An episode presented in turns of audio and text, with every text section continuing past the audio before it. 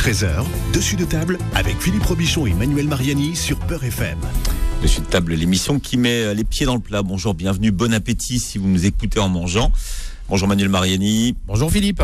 Je suis très alléché, j'ai entendu des mots là qui me. Je me lèche les babines ce matin. Ah oui, c'est votre truc ça. Hein. Ouais, complètement. On va parler de la cuisine bourgeoise, Manu, avec nos invités. Absolument. Alors, nos invités, euh, euh, Alain Dutournier, tout d'abord. Alors, deux chefs propriétaires, hein, parce que dans la cuisine bourgeoise, on est souvent chef propriétaire. Hein, contrairement à d'autres restaurants qui sont adossés à des, des grands groupes, on va dire. Les, les, les, les, les, les, gens qui sont euh, qui descendent de la cuisine bourgeoise sont des, artisans. Alors Alain Dutournier, le, le carré des Feuillants, 14 rue de Castiglione, au Trou Gascon, euh, Rutaine, les caves de Marly aussi à, à, Port-Marly. Euh, bah Alain Dutournier, c'est un des, des, plus grands chefs français, euh, des grands spécialistes de la, de la cuisine bourgeoise qui a été euh, étoilé, euh, je crois, sans interruption pendant 42 ans, euh, depuis 77, Alain, c'est ça mmh.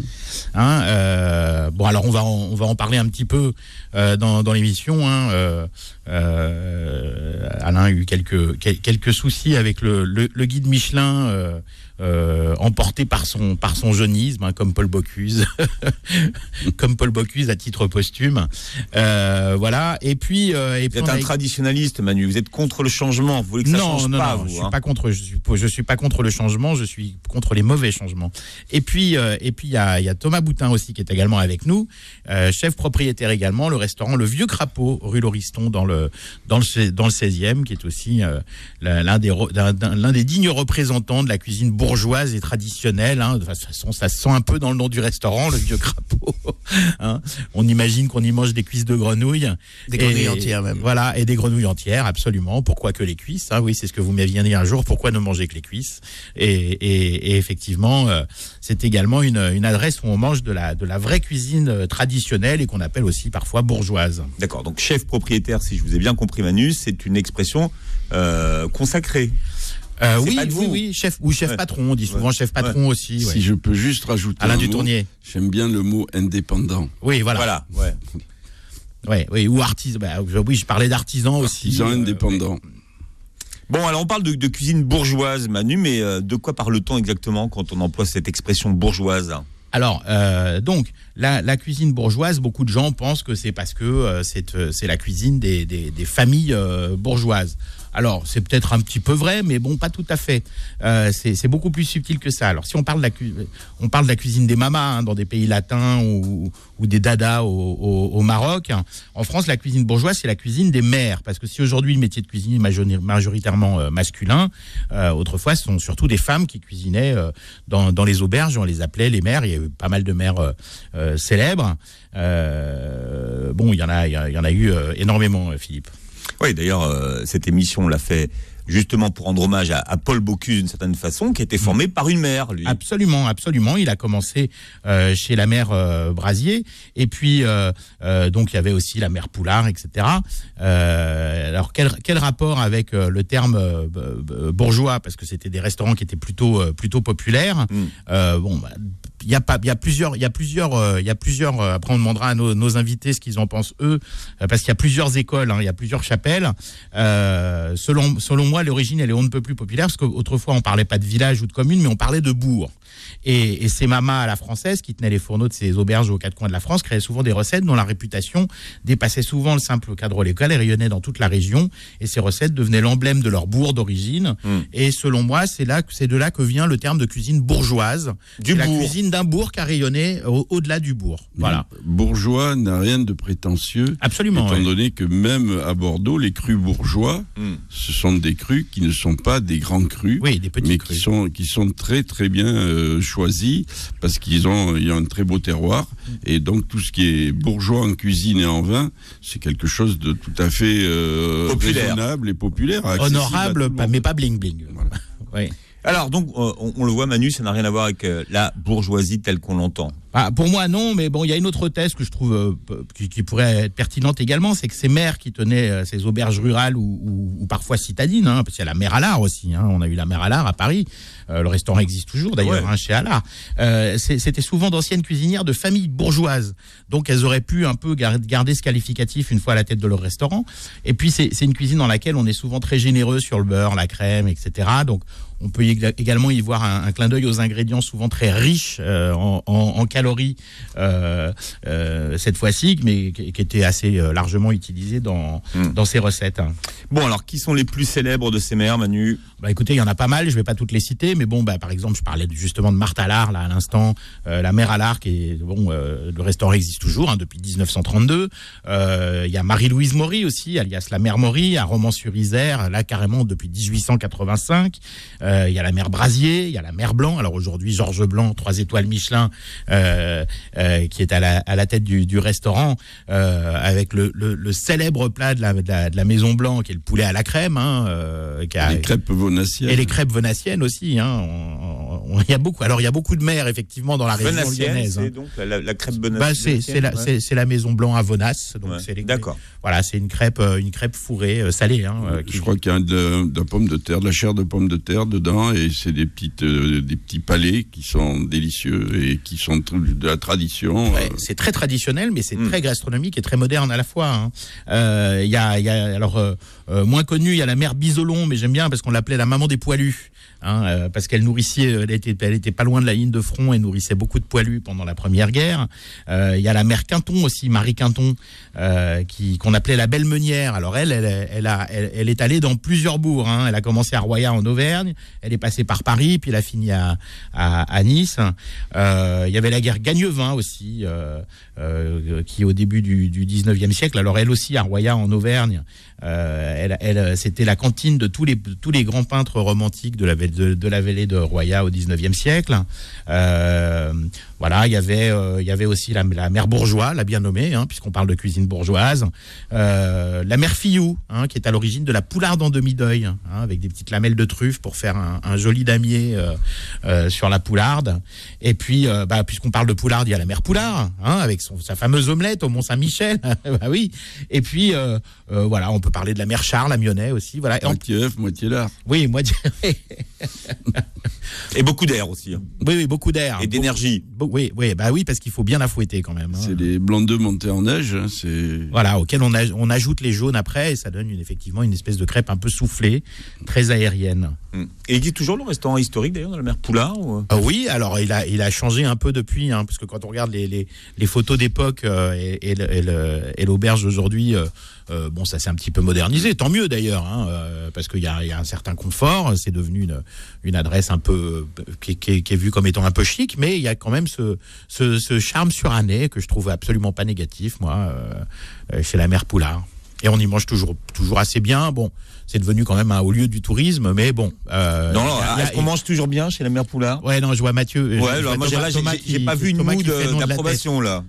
Non, mais moi, j'ai aucun, aucune prétention de rien, mais c'est vrai que euh, j'y suis allé deux, deux fois et, et franchement, c'est devenu vraiment un truc à touristes, je pense, aujourd'hui. Non, c'est un truc à tourisme, mais c'est-à-dire faut, il faut aller, pour, aller, faut y aller pour y goûter l'omelette qui est toujours faite à peu près correctement, mais c'est très cher, hein, je oui, trouve. ah, ça oui, ça oui. Et les produits qui accompagnent l'omelette, quand on demande, je sais pas, une omelette au homard ou quoi, de toute façon, c'est toujours la même chose. Ils vous mettent le homard d'un côté et l'omelette, mais c'est pas euh, une omelette mixée. Pas quoi. travaillé, ouais. Et puis c'est pas forcément. Enfin voilà, c'est mon point de vue qui n'engage que moi. Oui, oui, bah vous êtes là pour ça. C'est euh, une institution qui, qui, qui demanderait à être reprise en main.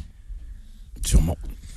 Bon, alors la, la cuisine bourgeoise, comment est-ce qu'on la définit? Quel est le plat emblématique de la cuisine bourgeoise, Manu? Thomas. Ah, Il n'y a pas de plat de cuisine Il y en a bourgeoise pas, hein. emblématique. Il y en a autant qu'il y a de, de, cui- de cuisiniers ou de cuisinières. Ou, de- enfin, ou- là, on parlait des mères. Hein. Mm. Euh, mais ce qu'on, Je pense quand même que le, le plat, parce que là, je, on va remonter à, à Henri IV. ah, bah, la Euh, poule au pot. Moi, je pense Ouais, ouais. que le plat emblématique, c'est la, la- le pot au feu, la poule au pot, quoi. Oui, parce que la la- comme le dit, euh, comme le dit Alain Dutournier, la, la, la poule au pot, c'est un pot-au-feu, euh, sauf que selon les régions, euh, bah, Oui, le nom, le nom, le nom différait. Alors euh, poté, pot-au-feu, poule au pot. En fait, le principe, c'est un, un bouillon, des légumes et une viande. Voilà. Et donc la recette diffère selon les. Et c'était le régions. plat du dimanche chez les gens qui sortaient quand même de périodes où il y a eu de la famine. De disette, oui. Oui, c'était c'est difficile. Donc à cette époque-là, l'agriculture est réformée et Henri IV apporte euh, euh, cette euh, faculté de pouvoir dire tous les Français le dimanche ils pourront manger le- l'histoire d'un pot au feu, quoi, poule, la poule au pot, quoi. Oui, c'est l'époque où on mangeait de la viande une fois par semaine, finalement. Oui, mais c'est pas, les restes, c'est pas ouais. très loin. Moi, je suis né à la campagne. Euh, on mangeait, euh, les gens mangeaient euh, dans les fermes et tout du veau ou du bœuf quand ils vendaient un veau, ou qu'ils vendaient un bœuf. Donc ils fêtaient ça. Mais sinon, ils mangeaient très modestement beaucoup de légumes, beaucoup de potage, beaucoup de soupe, avec des petits morceaux de viande dedans, des petits trucs. Mais on, on se goinfrait pas de protéines animales. Hein. Oui, c'est comme les, les bouillons, vous avez les bouillons dans les- du 19e siècle qu'on mangeait dans les bouillons à Paris, justement, où, où on mangeait pas de viande. Hein. C'était euh, des os qu'on faisait bouillir et on avait fait une émission là-dessus, Philippe.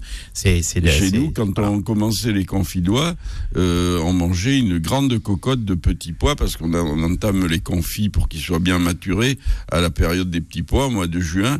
Et les, les paysans mangeaient des cocottes de petits pois avec euh, une aile d'oie pour quatre mecs ou comme ça qui, qui avaient labouré depuis le matin. Heureusement que c'était pas une aile de caille. Hein. Maintenant, on, sert, on veut servir. Vous avez vu le, le scandale. C'est pour moi quand on va manger une choucroute, si elle est bonne, ce qui est rare, mais ça peut arriver parce que c'est exceptionnel. Moi, je trouve que c'est un grand plat.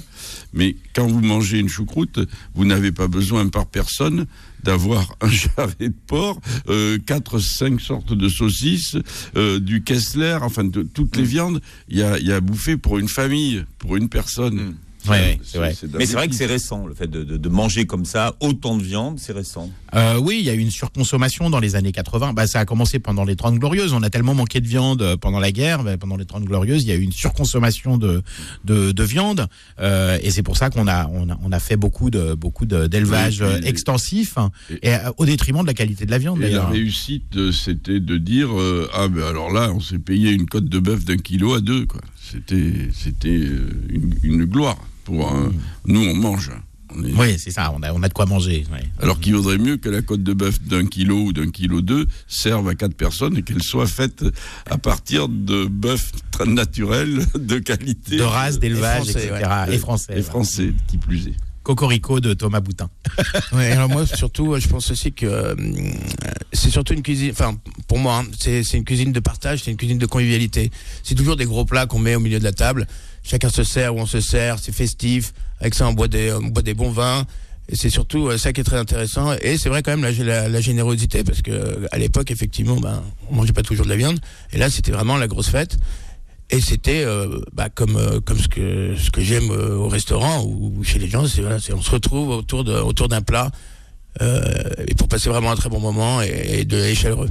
Voilà, et puis on parle de, de convivialité, Philippe, puis on parlait aussi des plats, en préparant l'émission, on parlait des plats qu'on posait au milieu de la table, Oui. comme ça, etc. Parce qu'on servait le plat. Voilà, à et l'époque, de, là, et- et de partage. Voilà. Parce que la maman, parce qu'il faut en revenir toujours là, la maman qui, qui fait à manger euh, avec un poulet, elle pouvait euh, faire plaisir à tous ses enfants. L'un c'était la cuisse, l'autre c'est l'entrecuisse, l'autre c'est l'aile, et euh, tout le monde trouvait son bonheur euh, en partageant.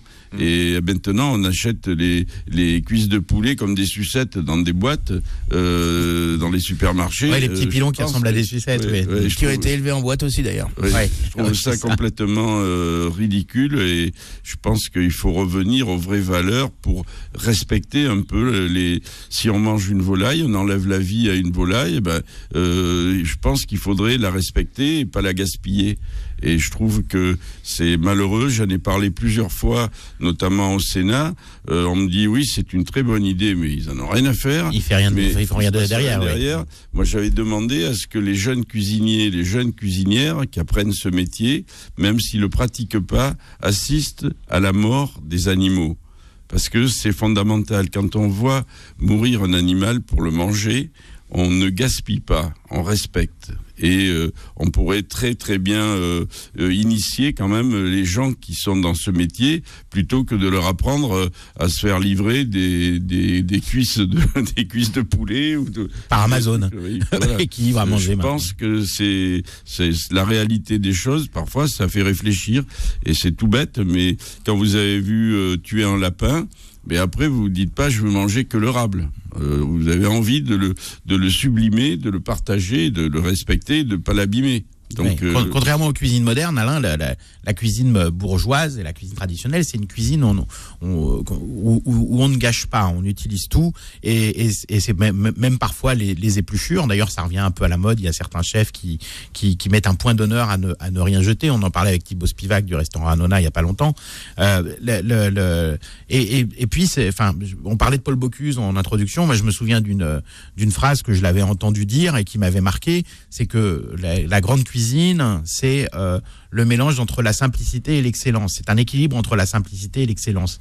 Et, d'ailleurs, quand, Paul Bocuse avait, euh, deux étoiles à l'époque, on, man- on mangeait encore sur des tables, des nappes en papier, et les toilettes étaient dans, la cour. Hein. Euh, Si, si je dis pas de bêtises, je, je parle sous la responsabilité d'un adulte tournier qui a beaucoup mieux, connu Bocuse que moi, mais c'était une auberge, hein, Collonges au Mont d'Or, c'était une, auberge na- nappe en papier, on posait les plats sur la table, les toilettes étaient dans la cour, enfin voilà.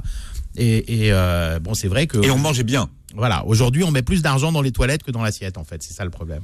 Et Paul disait toujours, là, on lui posait tout le temps la question, j'ai j'ai participé avec Eurotalk, avec des tas de choses, à plein de, de rencontres avec des jeunes, et euh, il y avait toujours des, soit de la presse, soit des jeunes qui lui demandaient, Monsieur Bocuse, euh, qu'est-ce que vous conseilleriez à quelqu'un qui veut faire dans de la cuisine et réussir et tout et il disait la cuisine c'est très simple, c'est un métier qui s'apprend. Quand vous connaissez que vous avez fait vraiment une bonne formation, après c'est très simple pour réussir, il, faut- il suffit de sortir de l'ordinaire. Oui, l'ordinaire, Il la- faut, faut faire de la cuisine qui sort de l'ordinaire. Eh oui, parce que il y a l'ordinaire, l'ordinaire aussi dans le langage militaire. L'ordinaire, c'est le, c'est le rata de tous les jours. Hein. Oui. Oui. À, ne pas confondre avec le mess, où on mangeait un petit peu mieux. Absolument. oui. on allait Ça, manger à l'ordinaire. Voilà. Sauf, quand le cuisinier n'était pas satisfait.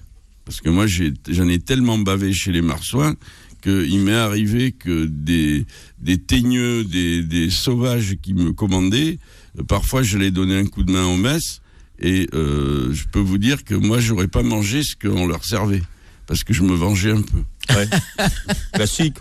On sale, on- par exemple. Bien, on Bon. parle de la cuisine bourgeoise, il y a des dossiers, donc là c'est bon, il y a prescription. Avec nos invités ce matin jusqu'à 13h, c'est dessus de table sur Beurre FM. Dessus de table revient dans un instant. Midi 13h, dessus de table avec Philippe Robichon et Manuel Mariani sur Beurre FM. Et on parle de la cuisine euh, bourgeoise, Manu, aujourd'hui, la cuisine euh, bourgeoise qui est de nouveau à la mode et de retour, hein, qui avait été condamnée Ouais. par tous les nutritionnistes. Hein, vous l'avez dit Ouais, tout à l'heure, les nutritionnistes, crème, en- euh, en, en beurre, en œufs, et, et finalement on n'a jamais été aussi gros Euh, bah, écoutez. euh, que depuis Philippe- qu'on veut nous faire manger des légumes. Oui, parce que le, le, le, pro- le problème, il vient plus de la malbouffe et de la junk food euh, qu'on trouve dans, dans, dans certains établissements que je ne citerai pas.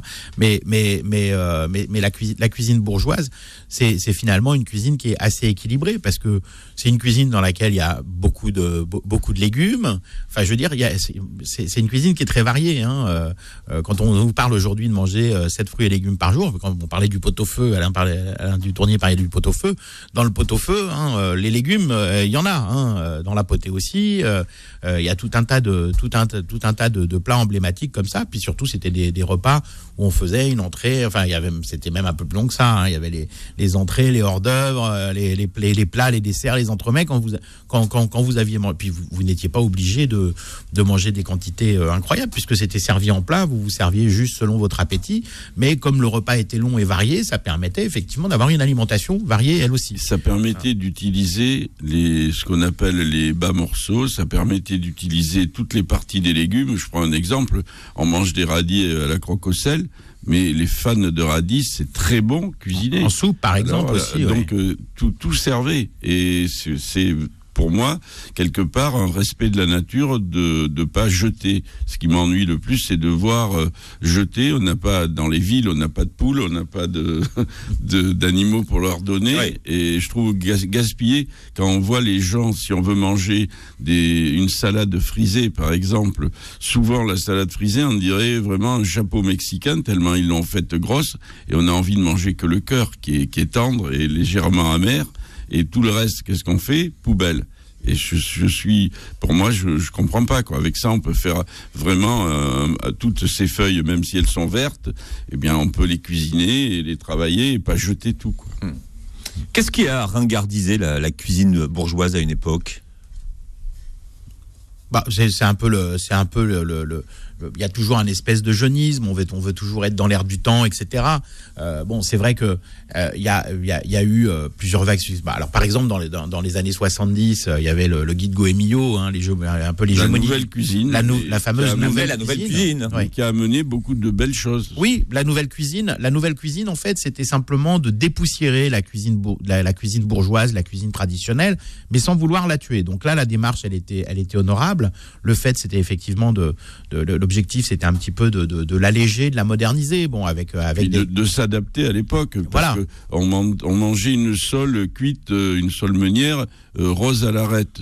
Mais rose à l'arête, ça voulait dire qu'on avait des sols relativement fraîches qui n'avaient rien à voir avec les sols qu'il y a eu à l'époque d'Escoffier, qui avaient fait euh, X jours pour arriver jusqu'à une table qu'il fallait surcuire.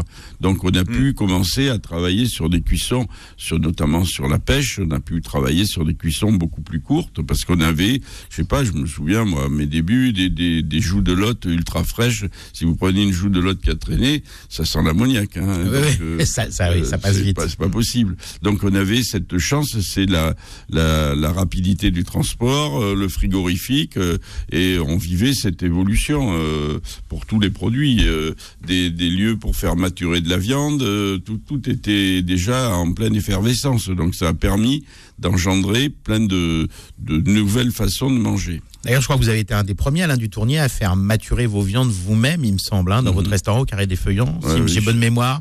Fin 80, fin 80, déjà, vous, vous aviez fait, j'ai fait une petite chambre de mûrisserie à viande pour travailler du bœuf de chez moi, euh, du bœuf de Chalosse, euh, et euh, pour que et la viande soit attendrie pendant un mois, euh, un mois et demi, enfin pas un mois et demi parce que c'est trop, mais un mois, j'aime bien cinq semaines, c'est un maximum. Euh, vous parliez tout à l'heure de la euh, blanquette de veau. Alors aujourd'hui, pourquoi est-ce qu'on ne mange plus de blanquette de veau? C'est parce que les gens n'aiment plus ça? Ou c'est parce que les cuisiniers n'en font plus? Je pense que euh, les cuisiniers pourraient très bien en faire, mais il faudrait respecter, toujours pareil, des fondamentaux, parce qu'une blanquette de veau, ça doit être moelleux, il faut travailler de la viande qui est bien précise, qui vient de l'épaule. Euh, dans l'épaule de veau, on trouve des morceaux qui, à la cuisson, sont gélatineux, et après... Il faut jamais cuire au-dessus de 70 degrés. Il faut cuire doucement une blanquette parce que sinon les collagènes foutent le camp de la viande et vous avez de la Elle viande sèche, bouillie. oui. Elle sèche, elle est bouillie, alors qu'elle doit être onctueuse et moelleuse. Et si vous avez en plus une, un veau de bonne, euh, bonne origine et que vous mettez aussi euh, un peu de très bonne crème, euh, euh, ça devient puis des, des, des champignons qui, qui sont faits comme il faut, euh, des champignons de Paris, hein, euh, des petits oignons, euh, c'est quelque chose qui devient grandiose. Alors vous, Thomas Boutin, au Vieux Crapaud, euh, rue Lauriston, c'est un, c'est un plat qui revient régulièrement à votre carte, la blanquette de veau. Euh, bah, tous les tous les plats traditionnels en fait c'est vrai que le pot-au-feu la blanquette de veau euh, je sais pas le chou farci les choses comme ça effectivement c'est des choses que, que j'aime beaucoup travailler et notamment parce que je pense que euh, c'est très difficile que de, de que les gens euh, que les gens si vous voulez euh, vraiment se rappellent justement d'un pot-au-feu ou d'une blanquette parce qu'en général c'est difficile je pense que les choses simples qui sont loin d'être simples du coup parce que ça supporte pas du tout la médiocrité hein.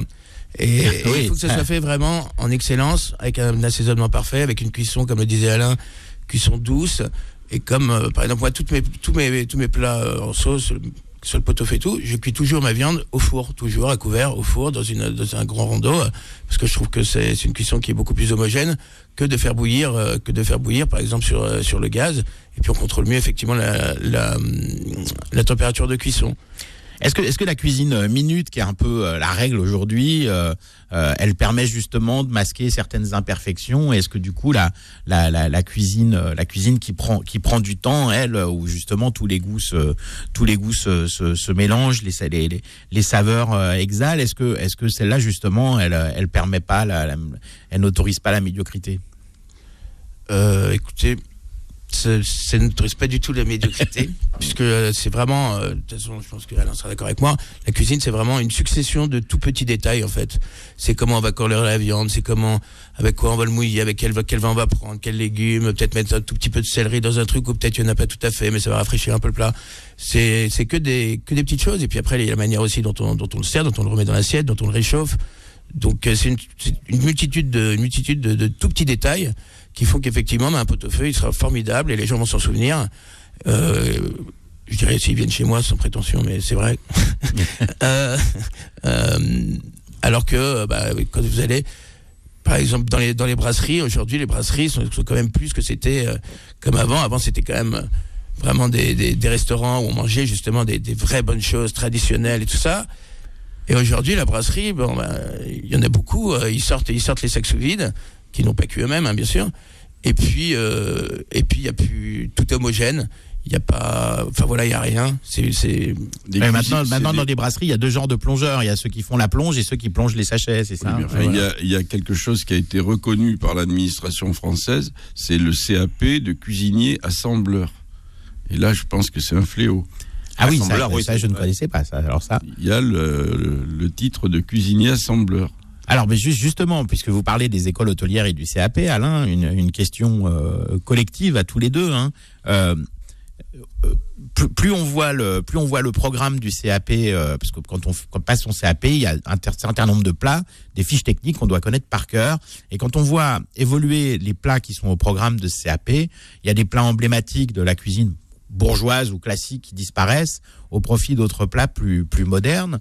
Est-ce que c'est pas une erreur? Est-ce que justement on doit pas enseigner la cuisine classique parce que la connaissance et la maîtrise de cette cuisine classique, euh, y compris au niveau technique, elle permet de faire n'importe quelle cuisine derrière.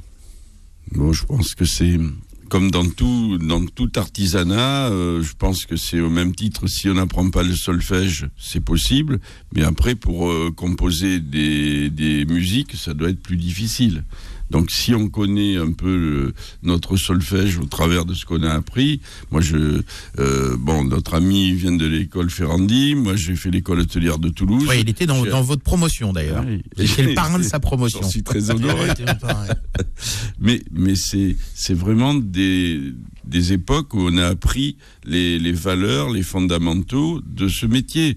Euh, si on n'apprend pas dans, pour le, CAP euh, comment faire un potage ou des potages, comment faire, euh, je vais plus loin, ce qui est catastrophique parce que je l'ai vécu avec des, champions des meilleurs élèves. Il y avait une émission de télé qui allait dans cinq maisons et on avait un concours à leur faire faire, c'est pas vieux, hein, et notamment avec un prof de Ferrandi euh, que j'aime beaucoup.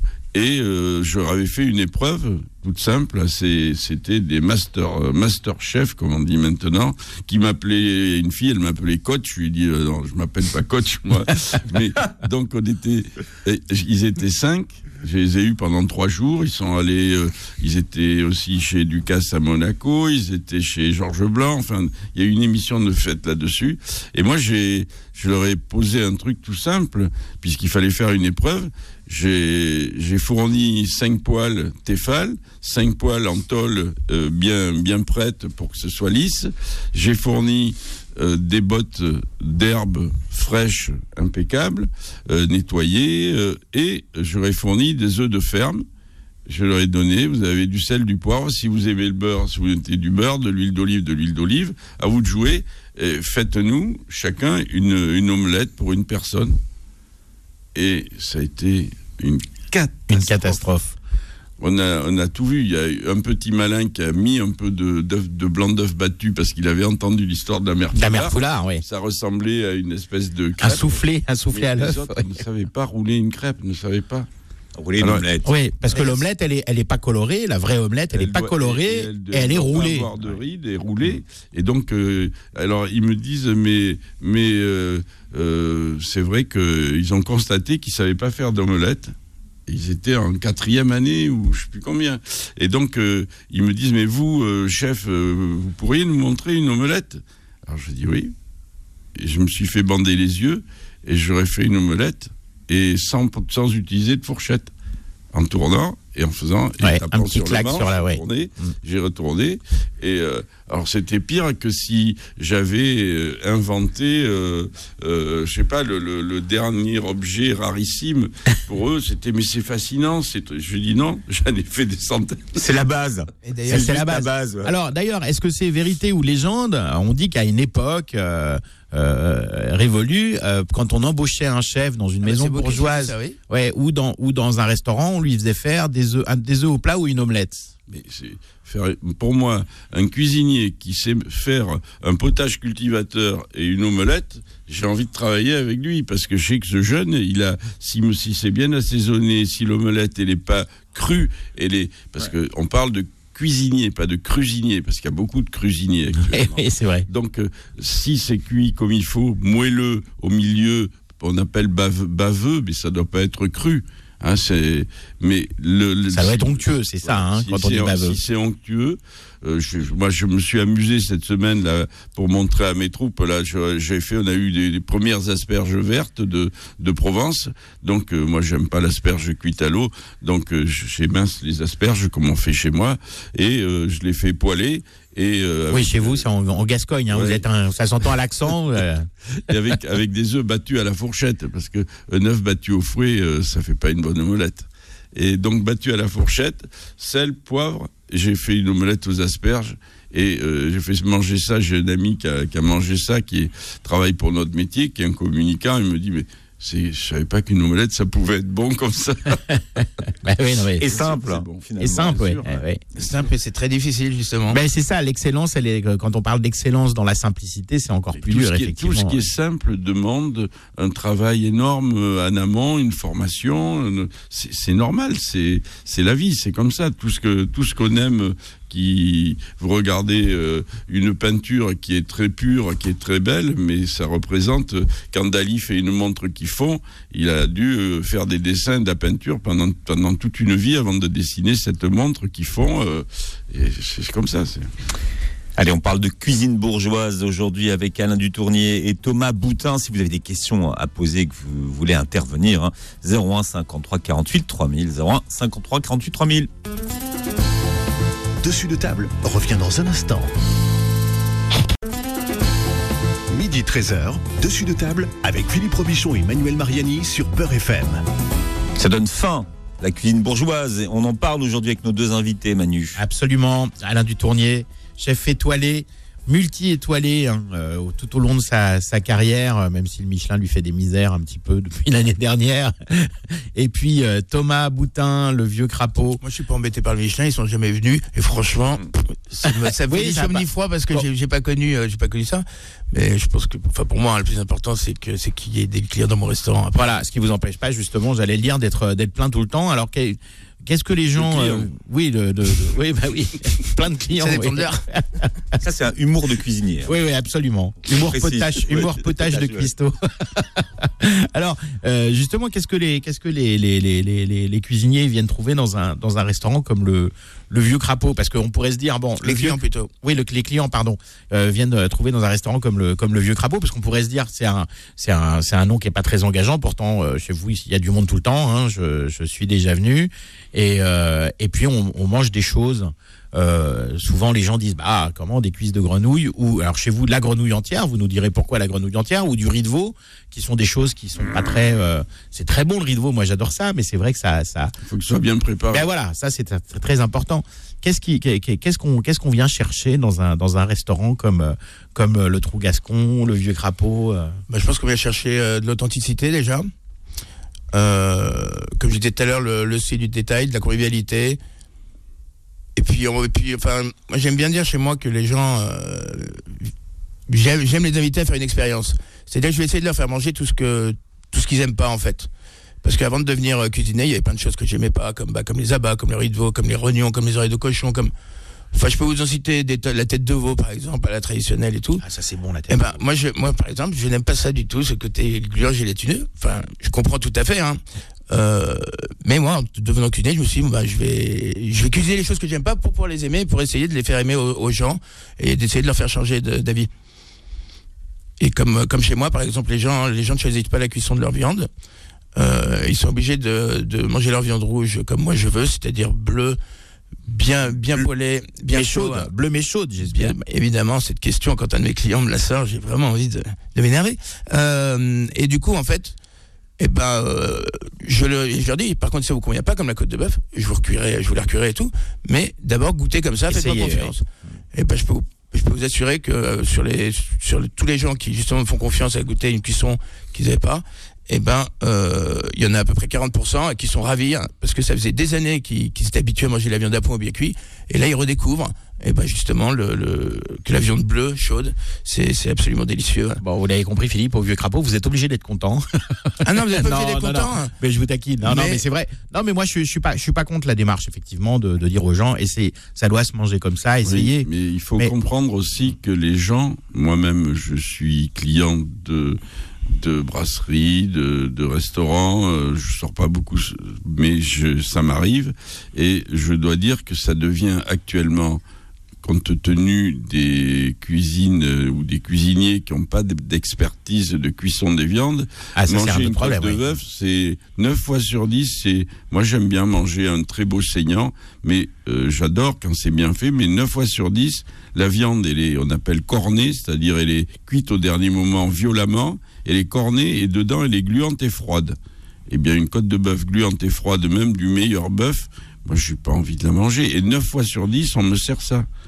Alors qu'est-ce qu'il faut faire? On arrive maintenant avec des amis, on demande la viande à point, une côte de bœuf, parce que sinon, le, le gentil japonais qui la cuit, euh, il a aucune notion de la cuisson des viandes et euh, il va nous servir un, Un truc, tataki, ouais. ouais. Donc, euh, Ouais, alors, bah Là oui, parce que les viandes, les viandes, on, on saisit à, à haute température, mais oui. après, on baisse ap- le et feu. On ouais. saisit. Et puis on la repose surtout beaucoup. On la hein. laisse reposer, On laisse ouais. reposer. Et puis, une viande ne doit pas être cuite. Une viande rouge ne doit pas être cuite violemment. C'est ça le problème. C'est que euh, les gens qui vont faire des barbecues, c'est pas des barbecues, c'est c'est C'est des de incinérateurs, oui. Voilà, c'est c'est ça flambe, il y a des flammes. et tout. crématorium. Alors que euh, moi j'ai appris à travailler les, les braises et euh, à cuire euh, en rôtisserie et en grillade des braises avec les braises mourantes, les braises vives et on les déplace pour pouvoir cuire lentement en fonction de la pièce que l'on est en train de griller. Mais une grillade, ça doit pas avoir être boucané, ça doit être au contraire très élégant une grillade. Mais il y a presque plus personne qui sait griller. Il faut réapprendre le métier. Mais ça, vous dites, je l'ai appris, c'est ce que vous avez appris à l'école hôtelière de, de Ouais, non, Toulouse. mais Et moi j'ai été grillardin à la Société des bains de mer à Monaco, donc j'ai j'ai passé Ouais. des heures devant des braises, Vous en avez grillé de la barbaque, Alain. même des poussins, des petits poulets, des tas de trucs euh, grillés comme ça, c'était délicieux, mais pas brûlés. Bah, Alors, on, par- on- on parlait des grenouilles, des riz de veau chez Thomas Boutin. moi, je veux Euh, les grenouilles. Je veux savoir pourquoi dans les sont- grenouilles, on ouais. mange que les cuisses et, et qu'est-ce que vous faites du reste Voilà, et après, vous nous direz, Alain, quelles sont vos moi- spécialités à vous Je pense, je pense que justement, le- chez moi déjà, on mange pas que les cuisses. C'est ce qu'on appelle en fait, quand vous avez les cuisses qui sont jointes par la vertèbre et que vous n'avez pas le, le haut du corps, on appelle ça la coupe à la parisienne. Et la coupe à la lyonnaise, donc c'est la grenouille entière, sans la tête, sans les viscères. Donc moi, je la passe dans la farine légèrement, et ensuite huile et beurre, bien mousseux, euh, bien bien coloré. Et puis euh, persillade, c'est-à-dire échalote, ail et persil, un petit jus de citron à la fin quand même pour pas pour alléger entre guillemets un peu. hein. Et tout se et tout se mange. Franchement, euh, on vous met on vous met à bavoir quand vous venez chez moi. On vous donne un rince-doigt et on vous dit mettez les doigts. Déjà c'est bien meilleur avec les doigts. Et, et on suce tous les tous les petits doigts. Et puis, et puis, euh, c'est pas n'importe quelle grenouille chez vous. Elle vient de chez Patrice François, je crois. Qui est le seul éleveur euh, en France qui se trouve à Pierre-Latte Ouais. et euh, qui me permet d'avoir des fraîches et françaises euh, à peu près toute l'année. On a de temps en temps une petite période de, de, de carence, bah, fin janvier, début février, c'est-à-dire là maintenant, parce qu'elles se reproduisent plus, il fait trop froid, mais sinon, effectivement. Alors, et vous, vos spécialités, Alain Ah, euh, non, mais Thomas, c'est bien parce qu'il y croit. De quoi, ah, de quoi euh, Attendez, expliquez-nous. Non, mais à ces grenouilles, il y croit. Bah, Ah oui, d'accord. C'est Ah, de oui, l'humour, d'humour de cuisinier. Alors Manu, euh, Ah oui, non, il y c'est l'effet qui se coule. Ah, Elle est bien celle-là. Désolé. Et, et Alors il y a beaucoup de gens qui, euh, qui parlent de, de, de, de- de grenouilles, mais qui n'en ont jamais mangé en fait. La plupart des, des Français n'en ont jamais mangé, même pas une fois. Eh Bah, t'as pu pourrir être quelque chose, mais après, c'est. Après, parce, après que, parce que nous, on, on- on est dans le monde entier, on a l'image d'un peuple qui mange des cuisses de grenouilles. Les, les Anglais qui nous ont occupés pendant trois siècles en Aquitaine, qui nous ont piqué tout, tout- puisque 55% du vocabulaire anglais est d'origine euh, euh, occitane, d'origine gasconne. Et euh, les, les Anglais nous ont surnommés, parce qu'ils ont vu que chez nous on mangeait les grenouilles, Froggies. les froggies. Et, et après, ça a été véhicu- véhiculé dans le monde entier. Euh, tous les pays anglo-saxons disent les froggies en parlant des Français. Et après, faut pas oublier qu'il y a aussi, euh, quand vous prenez, enfin, il y a grenouilles et grenouilles, hein, quand vous prenez des grenouilles qui sont abattues dans des conditions déplorables en Asie, hein, qui sont gros comme des cuisses de poulet ou des pilons, hein, qui sont congelés, on sait pas dans quelle station la vase, et, bah oui, c'est après, si on goûte des grenouilles comme ça, c'est Ouais, sûr là, qu'on n'a pas c'est plutôt des crapauds, mais pas vous, le crapaud, il est que sur l'enseigne, Voilà. hein, c'est ça. hein. Ouais, moi en fait, ça s'appelle, ça s'appelle le vieux crapaud parce que justement, j'ai goûté mes premières grenouilles quand j'avais 4 ans avec ma grand-mère. Je suis tombé amoureux des grenouilles et je lui ai dit, c'est trop bon, un jour j'ai un restaurant, mangerai des grenouilles et j'appellerai le vieux crapaud. Alors je ne savais pas que j'allais me destiner à ça, mais, euh, mais quand justement j'ai ouvert mon restaurant, ben voilà, j'ai trouvé que c'était un bon nom en tout cas et puis pour retenir. Alors on mange les grenouilles, mais pas les crapauds? Non, pas les crapauds, pas chez moi en tout cas. D'accord. En Asie, oui, Ah, ça, et aux. États-Unis. D'accord. Puis les crapauds sont très utiles dans la nature. Les grenouilles prolifèrent, mais les, les gros crapauds euh, font un boulot terrible un pour enlever les moustiques et tout. Euh, je peux vous dire que moi, chez moi, les crapauds euh, près du ruisseau, on les laisse. hein. Alors Mana, le champion du monde de la pizza, nous a rejoint au 01 53 48 3000. Mana, bonjour et bienvenue. Oui, bonjour, bonjour à tes invités euh, et bonjour à- au chef euh, du tournier. Bonjour, madame. J'appelle, j'appelle pour une petite chose, euh, déjà pour remercier les chefs par rapport à ce qu'ils font, à leur gastronomie euh, extra, et surtout au chef du tournier, car je suis venu chez lui donc euh, il y a quelques mois manger chez eux. Je ne sais pas s'il va se souvenir de moi, mais normalement oui, parce qu'il m'a, m'a dédicacé un livre. Et euh, je Et suis en fauteuil roulant en fait, et je fais des pizzas, euh, chef du tournier. Je sais pas Oui, oui, bien, bien sûr, mais bien sûr, oui, oui, bien sûr. Et Mana qui est un Euh, fidèle bah, de je- l'émission. hein. Oui. Voilà, et je, je, surtout pour te remercier de, de m'avoir dédicacé ce livre. Et, euh, D'ailleurs, on a très bien mangé chez toi. Mais alors qu'est-ce que vous avez mangé, Mana? Racontez-nous Ah un oui. petit peu votre expérience. Ouais, mais je, honnêtement, c'était tellement bon. euh, je suis incapable. Je sais que j'ai- j'ai retenu le, le feuilleté avec de la mozzarella d'une couleur euh, très sympathique. D'ailleurs, j'ai demandé la recette que j'ai pas retrouvée. Bon, mais malheureusement, je n'arriverai pas à la refaire. Secret de cuisinier. On avait mangé, il y avait du pigeon aussi ce jour-là. oui. Mais on change souvent les. un excellent dessert qu'on avait euh, dégusté, qui était très très bon aussi. Et par contre, euh, l'entrée, j'attends toujours le- la recette pour pouvoir essayer de la réaliser un jour. bon, Feuilleté mozzarella, bon, voilà. voilà, simple, simple, efficace. Simple et efficace, exactement. En tout cas, merci à- au chef et merci à toi, Philippe. Et si tu veux faire Manu. sur le handicap, je suis là. Ok, à bientôt, Mana. Amitié. Ah, merci. Merci, Mana. Euh, Qu'est-ce qu'il a, ce feuilleté de particulier? Non, Chef du tournier. c'était- C'était une entrée où on avait fait un feuilletage avec euh, de la mozzarella, avec du poivron et de l'anguille fumée. Bon, c'était un truc un peu. Sympa. Ça donne envie. Mais alors, moi, il y a un plat, euh, Enfin, Alain du Tournier. C'est des strates. Ouais, il y a, il y a, moi, il y a une entrée chez Alain du Tournier depuis les, depuis les, depuis les années 80. C'est mon, c'est mon, c'est mon hit, moi, chez, au Carré des Feuillants. C'est le velouté de châtaigne, euh, au blanc de poule faisane Mm. et avec de la truffe blanche d'Alba. Ça, c'est un truc, euh, c'est un, c'est un, un monument de la cuisine que, que j'aime, que j'aime euh, énormément, énormément. Et puis, chez, chez, chez Thomas, les viandes sont toujours excellentes. On fait beaucoup de gibier aussi. Ouais, en saison, ouais. Bah, d'ailleurs, là, on, on, Qu'est-ce que vous faites comme gibier on est sur par la exemple fin. Euh, alors moi je suis principalement du gibier à poil parce qu'on est une petite structure et une petite équipe en cuisine donc euh, gibier à plumes comme j'aime bien euh, bah, j'aime bien recevoir mon produit euh, Acheter les bêtes entières, ouais.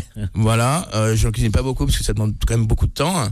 et je cuisine beaucoup euh, beaucoup de gros gibier c'est-à-dire euh, bah, du sanglier du chevreuil euh, tous les cervidés et je les- et je les cuisine aussi euh, principalement aussi euh, bleu et chaud et et puis euh, j'ai séparé Ça, moi, de- j'ai un peu plus de mal quand même. Le gibier, euh, le ouais, ouais. ouais, ouais, mais, mais je pense que justement, ça serait Surtout sur le pigeon. Il y a une mode de servir le pigeon occasion, rosé. euh, Moi, je peux pas. Pigeon gluant. Moi, je euh, pense, je pense que ça serait peut-être une bonne occasion euh, pour que je vous invite euh, tous les trois, et puis comme ça, je pourrais vous faire goûter du. À vos du bavoirs. gibier bleu. Son fameux tartare de lièvre à la royale. Non, non, non, mais je vous assure, je vous assure, c'est pareil. euh, c'est une viande qui est très fine, c'est euh, enfin, c'est- merveilleux avec une petite emporée de choux, avec, avec des lentilles, enfin c'est c'est vraiment euh, Quelle viande? le, le, le chevreuil par exemple. Ah, le chevreuil, le chevreuil, le le chevreuil, fan, c'est merveilleux le fan. Ouais, chevreuil rosé, ça, ça, Le ça, ça, je sanglier, peux. moi ouais. je suis moins. Ah non, oui, non, le sanglier, non, le sanglier, non. Moi je suis. Je parle vraiment de la viande rouge, donc le Non, sanglier, mais, moi je non, mais moi j'ai j'ai un problème euh, qui est fréquent euh, actuellement. Euh, je sais pas ce qui se passe. Autrefois, les gens castraient les porcs. Il y avait des castreurs, que- qui les, les, les hongreurs qui, passaient de, me- de ferme en ferme pour castrer les porcs. Et actuellement, c'est fait électroniquement, je pense, et il arrive fréquemment qu'en France, mais alors euh, c'est pire en Espagne, mais euh, vous avez de la viande, beaucoup de gens n'y font pas attention. Moi, je peux pas. Dès que je sens, euh, même en mettant dans, le four, on en fait, on fait du, on fait du, du charnu de porc fermier tous les tous les lundis. C'est une tradition chez nous pour le- l'équipe. Mais euh, si le la porte du four s'ouvre, je sens à, à 5 mètres, c'est euh, une bête mal castrée. Et j'ai ce problème avec les, les sangliers vieux les sangliers vieux parce qu'ils sont pas castrés et il y a une odeur ammoniacale qui rappelle c'est l'urine quoi. Ouais. Et, et le et le porc, mais même un jambon, un merveilleux jambon de Rabougo ou comme ça, parfois je peux pas y toucher parce que moi je sens c'est- je suis je suis maniaque là-dessus. C'est Vous avez du pif. mal castré. Ouais. C'est pareil, moi, les sangliers, les sangliers, bon, je chasse, donc, euh, donc, euh, je choisis aussi mes sangliers. Donc, moi, je Et voilà, plutôt des sangliers de 50, 60 kilos, hein, Oui. qui sont quand même, euh, qui sont quand on, même on bien leur a coupé les attributs. euh, Exactement, euh, une fois qu'ils, dès, dès qu'ils ont été tués. hein. Bien, j'ai entendu embeurré de, de. En beurre de chou, ça donne, ça donne Ah ouais, on a faim. euh, hein. au resto. De toute façon, à chaque fois qu'on fait, c'est lié aussi à l'heure de l'émission, mais à chaque fois qu'on termine cette émission, en général, on est, on est, on est affamé. On va peut-être rappeler, Philippe, les, les adresses de, des, des restaurants de, de nos invités. Donc, Alain Dutournier au Carré des Feuillants, 14 rue de, Ca- de Castiglione à Paris 1er. Également au Trou Gascon, 40 rue Taine à Paris 12e. Et puis, euh, les, les caves de Marly, euh, là, on n'y mange pas, mais on y boit bien, c'est à Port-Marly. Et puis euh, Thomas Boutin, le vieux crapaud, 19 rue Lauriston. 16. à Pa- euh, 16 rue Lauriston. C'est pour ça qu'il faut que je mette mes lunettes quand je lis. Il faut pas que je fasse le jeune. 16 rue Lauriston, à Paris 16e. Ça fait deux fois 16, comme ça on est sûr de pas se tromper. 16 rue Lauriston, Paris 16e. euh, des endroits où on mange euh, très bien. euh, et puis, euh, qui sont des hommages à la cuisine bourgeoise et à la cuisine traditionnelle, mais avec euh, une vraie veine gastronomique. Voilà, merci à vous de nous avoir écoutés. Merci à tous les deux d'être venus. Vous réécoutez l'émission euh, sur beurrefm.net. Les podcasts sont à votre disposition. C'est le week-end, euh, ce week-end du Maghreb du livre. Donc, on vous donne rendez-vous sur place à la mairie de Paris. Manu. Oui, j'oubliais. Demain à 13h15 sur France 2, euh, Laurent, le- Laurent présentera une émission inédite de, de 45 minutes intitulée Bernard Loiseau, l'étoile filante. Euh, et c'est euh, c'est un reportage que j'ai eu l'occasion de voir en, en preview, qui est très bien fait pour une fois, euh, parce que c'est pas toujours très bien fait hein, les reportages sur la cuisine. Donc je vous le recommande demain à 13h15 sur France 2. Passez un très bon week-end sur Beurre FM. Retrouvez Dessus de table tous les samedis de midi à 13h et en podcast sur beurrefm.net et l'appli Beurre FM.